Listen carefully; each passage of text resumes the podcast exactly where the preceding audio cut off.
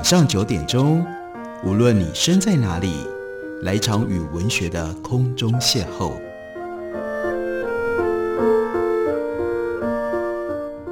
杨照谈书，邀您一同遨游文学世界，认识古今中外的经典之作。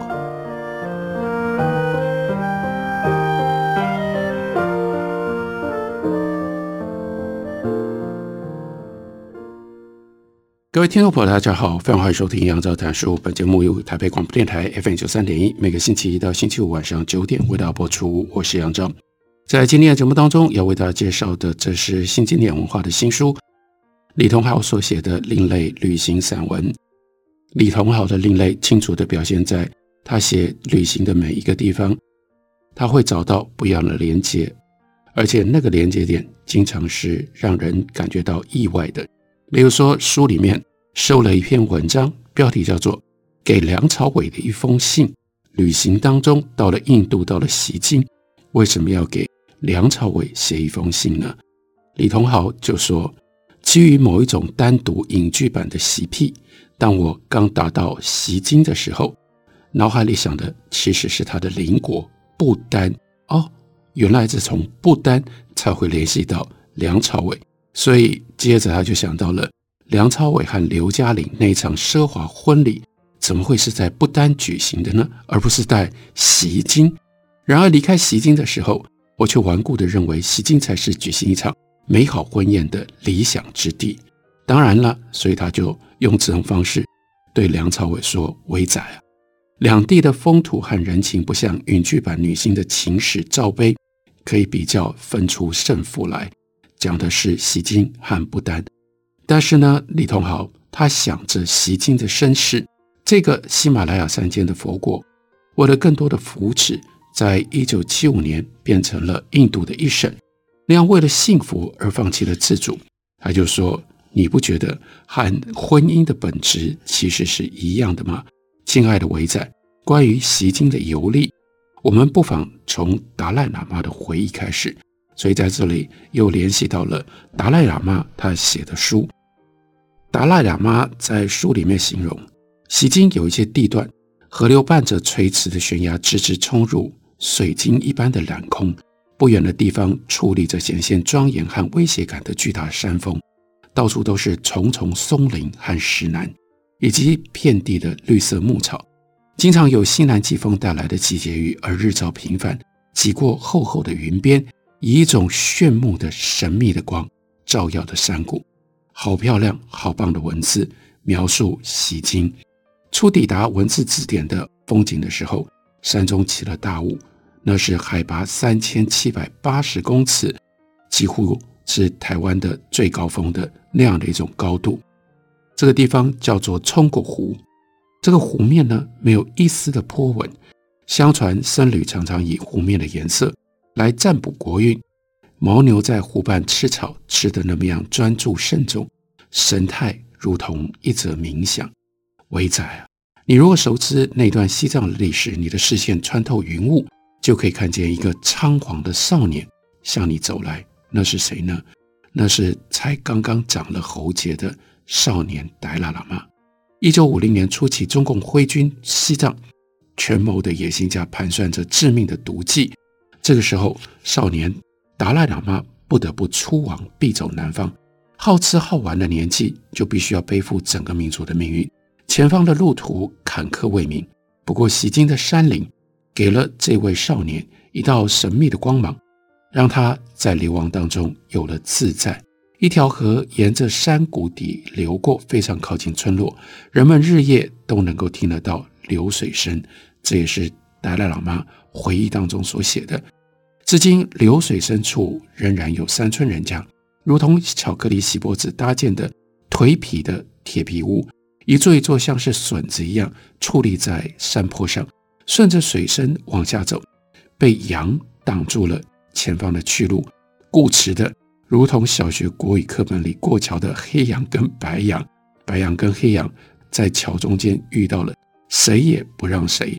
这个时候，挡在路上的羊也没有要让步的意思，原本把脸藏在门后面打量我们的小女孩见状，轻手轻脚的就走过来，把羊给抱开了，按下手中相机的快门，就拍到了小女孩灿烂笑了，“Hello Hello”，清亮的童音在山谷当中回应。锡金位于喜马拉雅山的东边，西边是尼泊尔，北边是西藏，东边是不丹，它的面积最小。但是，攸关周边六国的战略利益，被并入到了印度之后，印度政府每一年都拨付巨额的补助款，巩固锡金的向心力。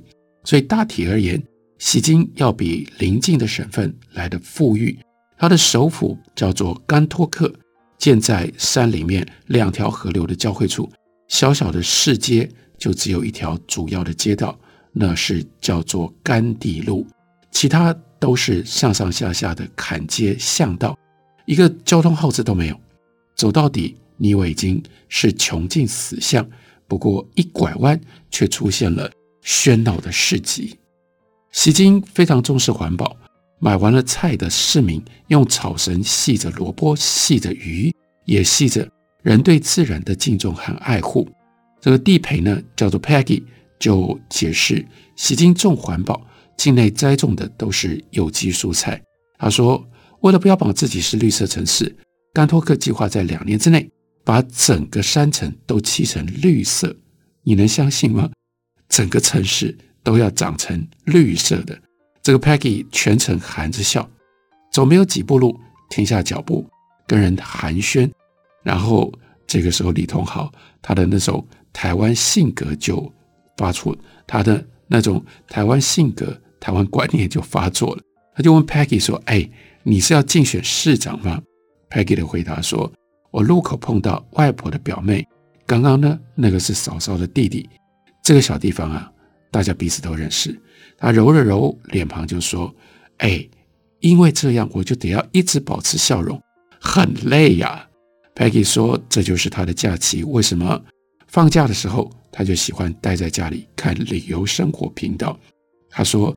有一次在电视上看到夏天的海边，感觉上非常的神奇，因为我们这种住在山上的人，我们还真不知道海洋长什么样子呢。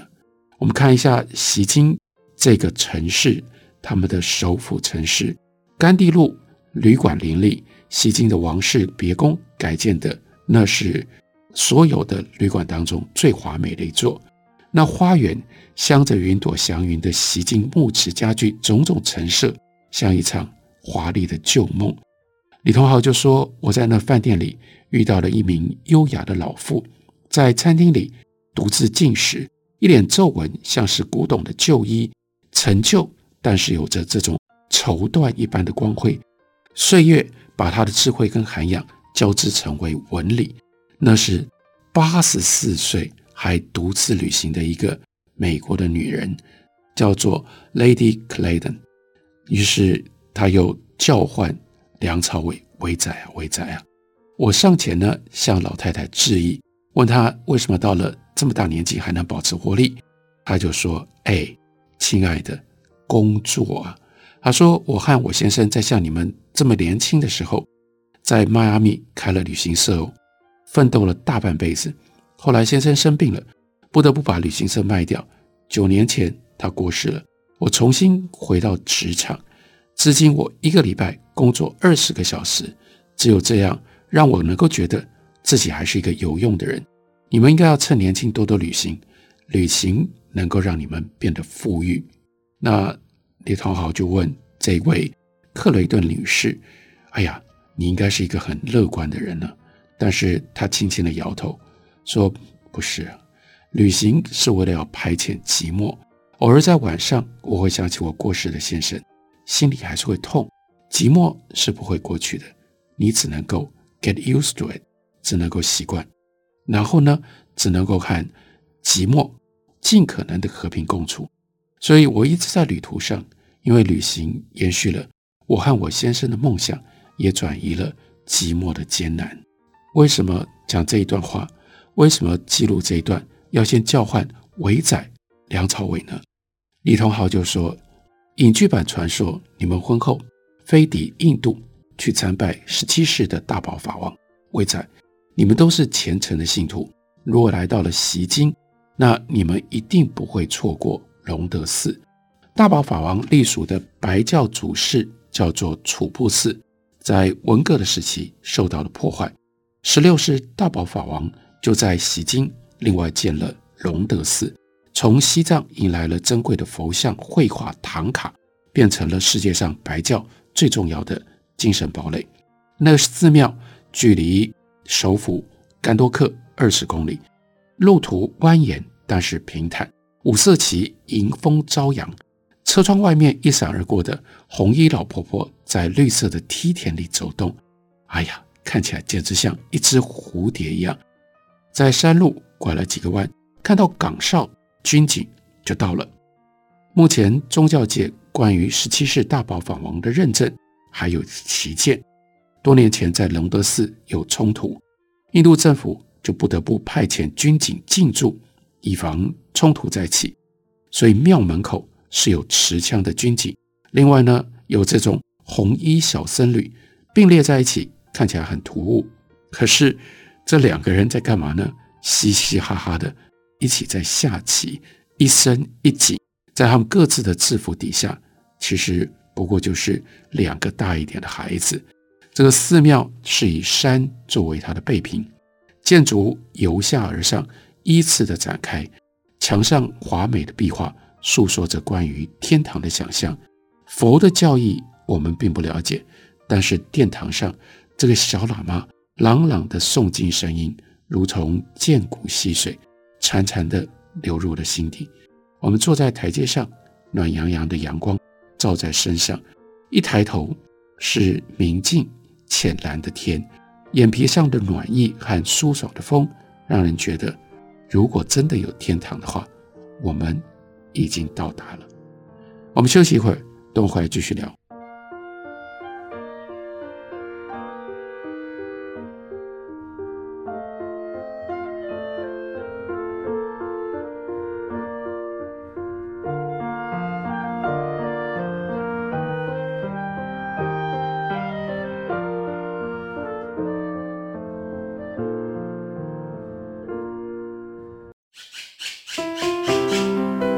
大家好，我是刘克襄。亲近自己的城市，找回城市的温暖。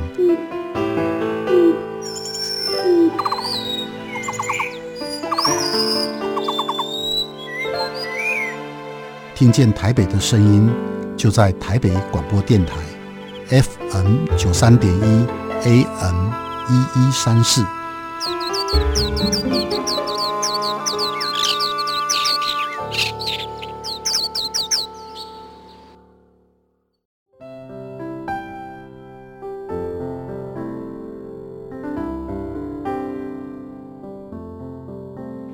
听见台北的声音，拥有颗热情的心，有爱与梦想的电台，台北广播 FN 九三点一。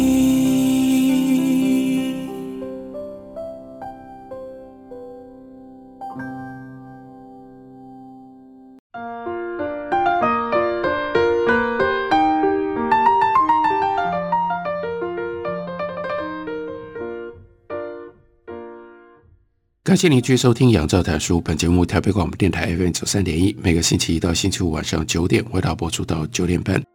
继续来为大家介绍李同豪的不在场证明。在休息之前，我们介绍了他通过梁朝伟和刘嘉玲在不丹的婚礼去写印度的锡经，把这样用这种方式他旅行的记录就不再是报道，当然更不会是观光指南，而变成了散文，变成了文学。到了阿根廷的乌斯怀亚，他又想起了梁朝伟。这一篇记录关于阿根廷的旅程，又是从梁朝伟开始的。热闹的小酒馆里，张震拿了几瓶酒，走向梁朝伟，说：“来干一杯，谢谢你照顾我。”梁朝伟就问他说：“你钱赚够了？你要去哪里？”张震说：“慢慢走，去一个叫做乌苏阿耶的地方，那就是乌斯怀亚。梁朝伟在电影里面就问他说：“那你冷冷的去干嘛呢？”张震说：“听说那里是世界的尽头，所以我要去看一下。你去过没有？听说那里有个灯塔，失恋的人都喜欢去，把不开心的东西都留在那里。”梁朝伟就说：“现在还有人那么做吗？”张震说：“不知道，大概吧。”这是王家卫的电影。王家卫电影里的人物不知道为什么总是憧憬的远方，吴哥窟、加州梦游、伊瓜苏大瀑布，谁的内心都有一些别扭的心事，谁的生活都在远方他方。然而，王家卫电影里面的这些痴男怨女，没有一个跑得比刚刚我们听到的那段对白来自这部电影《春光乍泄》里面，张震。跑啊跑啊，跑到哪里呢？跑到乌苏怀亚去。这是阿根廷火地岛省的首府，位于西经六十八度，南纬五十四度，是阿根廷国境最南边，也是整个南半球全世界最南端的小镇。由此去八百公里之外，就碰触到了南极大陆，所以才会说这里是世界的尽头。世界的尽头没那么容易去啊。他的旅程是搭阿联酋航空，台北杜拜七个小时，接下来从杜拜飞到巴西的里约热内卢，再从里约热内卢飞到阿根廷的首都布宜诺斯艾利斯，十八个小时，最后布宜诺斯艾利斯到乌斯怀亚还要再追加三个小时，全部加起来二十八个小时，光是飞行的时间已经超过了一天。起飞、降落、转机、候机，再起飞、降落、再转机、候机，反反复复。因为困在狭小的经济舱，浑身酸痛；因为时差、睡眠不足，脸上泛着油光，口干舌燥，在嘴巴里面一直念的“乌苏阿呀，乌苏阿呀，乌苏阿呀”，好像在念佛号：“揭谛揭谛，波罗揭谛，波罗僧揭谛”，如同催眠，如同咒语，飘飘渺渺，恍恍惚惚。把自己传送到世界的尽头，然后呢？他说：“我看到成大校园。”读到这里，我们当然都吓了一大跳。你飞了这么远，你是睡着了做梦吗？为什么会是成大校园呢？所以他解释：“我应该说，我抵达了任何一所大学理工学院的校区，低矮的建筑群，方正的街廓，修剪得宜的花木，几名男子沿着港口在慢跑，乍看。”井然有序，但没有什么多余的美学和色彩。所以为什么说像是大学理工学院的校区？机场盖在山坡上，搭计程车顺着斜坡往市中心走，五分钟车程就到了。旅馆放好了行李，在街上随便走走。这个乌斯怀亚的人口六万，与其说是城市，规模其实更是一个小镇，依山傍水，依着港口而建的小镇。码头停泊着大大小小的船只，主要是开往布宜诺斯艾利斯，一部分开往智利，还有少数开往南极。乌斯怀亚再往南，刚刚提到了八百公里，那就是南极大陆。它从来都是阿根廷和其他国家去南极考察的后方基地。大概也因为比邻南极的关系，南半球的盛夏，阳光都像是。从冰箱里面取出来解冻过的，晒在身上，不是暖，而是一阵冰凉。李同豪说：“我从港口横越马路，看到两名小丑在街头掷彩球逃上，脸上涂的花红柳绿，三只彩球在手里面灵巧转动。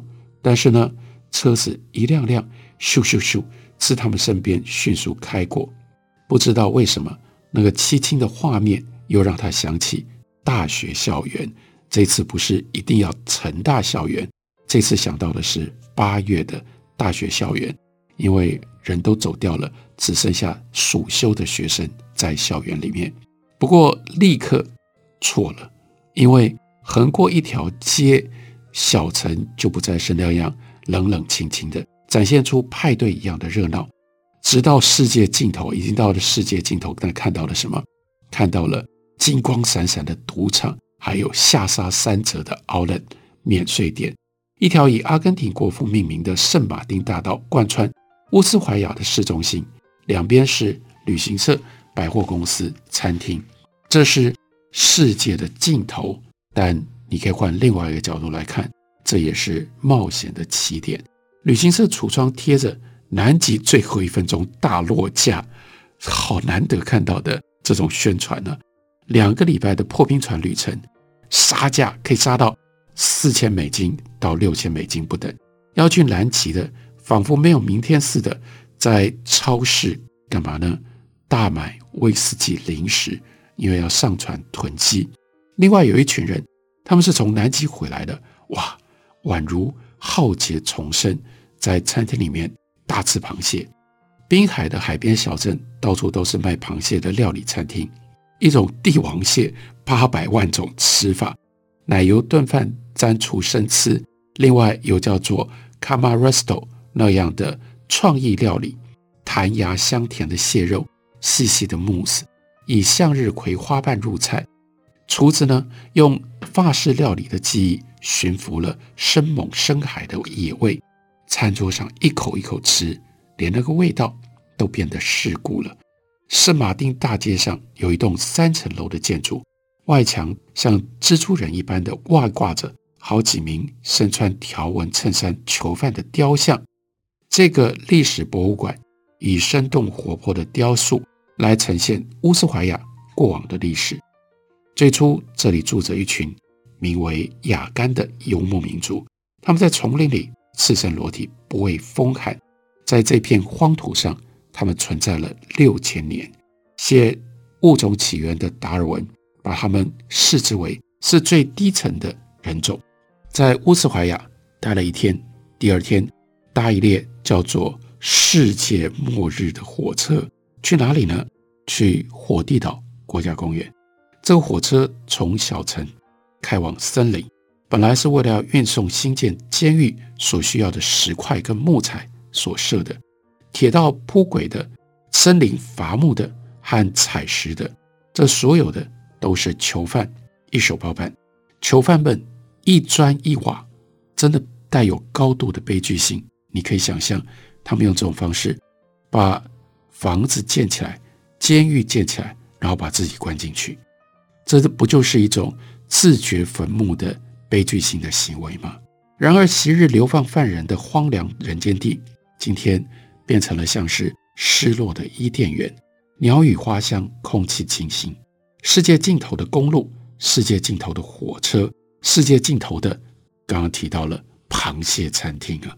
另外有世界尽头的公厕，这个伊甸园里的万物都叫做世界尽头。很自然的，湖畔码头邮局也要自称是世界尽头，地球最南边的一个邮局。观光客们。就会被这种东西给吸引，挤在这个小木屋里选购花红柳绿的明信片。大胡子邮局局长忙着在每一张卖出去的明信片盖上什么呢？世界尽头，世界尽头，世界尽头，盖世界尽头的邮戳。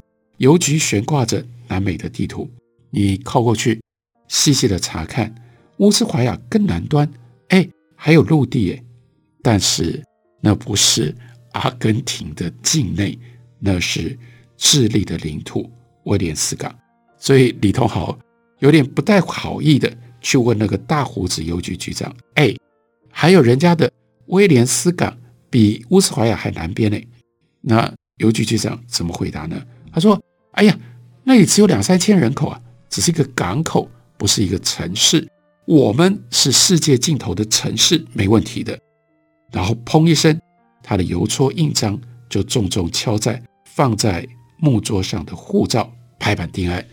我们就是世界尽头，没得商量的。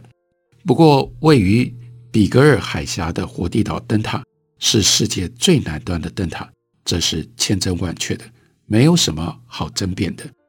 比格尔海峡由东部大西洋跨过阿根廷、智利两国到西部太平洋的水道，全长。三百二十公里，在一天搭上了船。海峡当中突出的几个小岛是企鹅、海狮、海狗和各种鸟类栖息跟繁殖的地方，简直就像是在看动物星球频道，不比窝在沙发上看电视多了什么呢？多了嗅觉臭啊，多了触觉冷啊。海狗很臭，船还没有靠近他们栖息的岛屿，挨在甲板上，先闻到了浓浓的腥味，仿佛浓缩了十座水产市场的气味。而且呢，海风很冷，南极的冷风吹在身上，钻进你的鼻孔，钻进你的耳朵，像是挖骨削肉。站在甲板上，缩头缩脑，浑身发抖，很难想象到底冰天雪地的南极大陆还可以冷到什么样的程度。这个灯塔高十公尺，在夜里白色闪光提醒着远航的观光客们，由此去再无人烟。再无文明，是孤寒极地。不过，灯塔也为历劫归来的旅人们指引回家的方向。这一段的结尾是：太冷了，太冷了。这是李同豪非常精彩的另类旅行散文。这本书的书名叫做《不在场证明》，介绍给大家，推荐给大家。感谢您的收听，明天同一时间我们再会。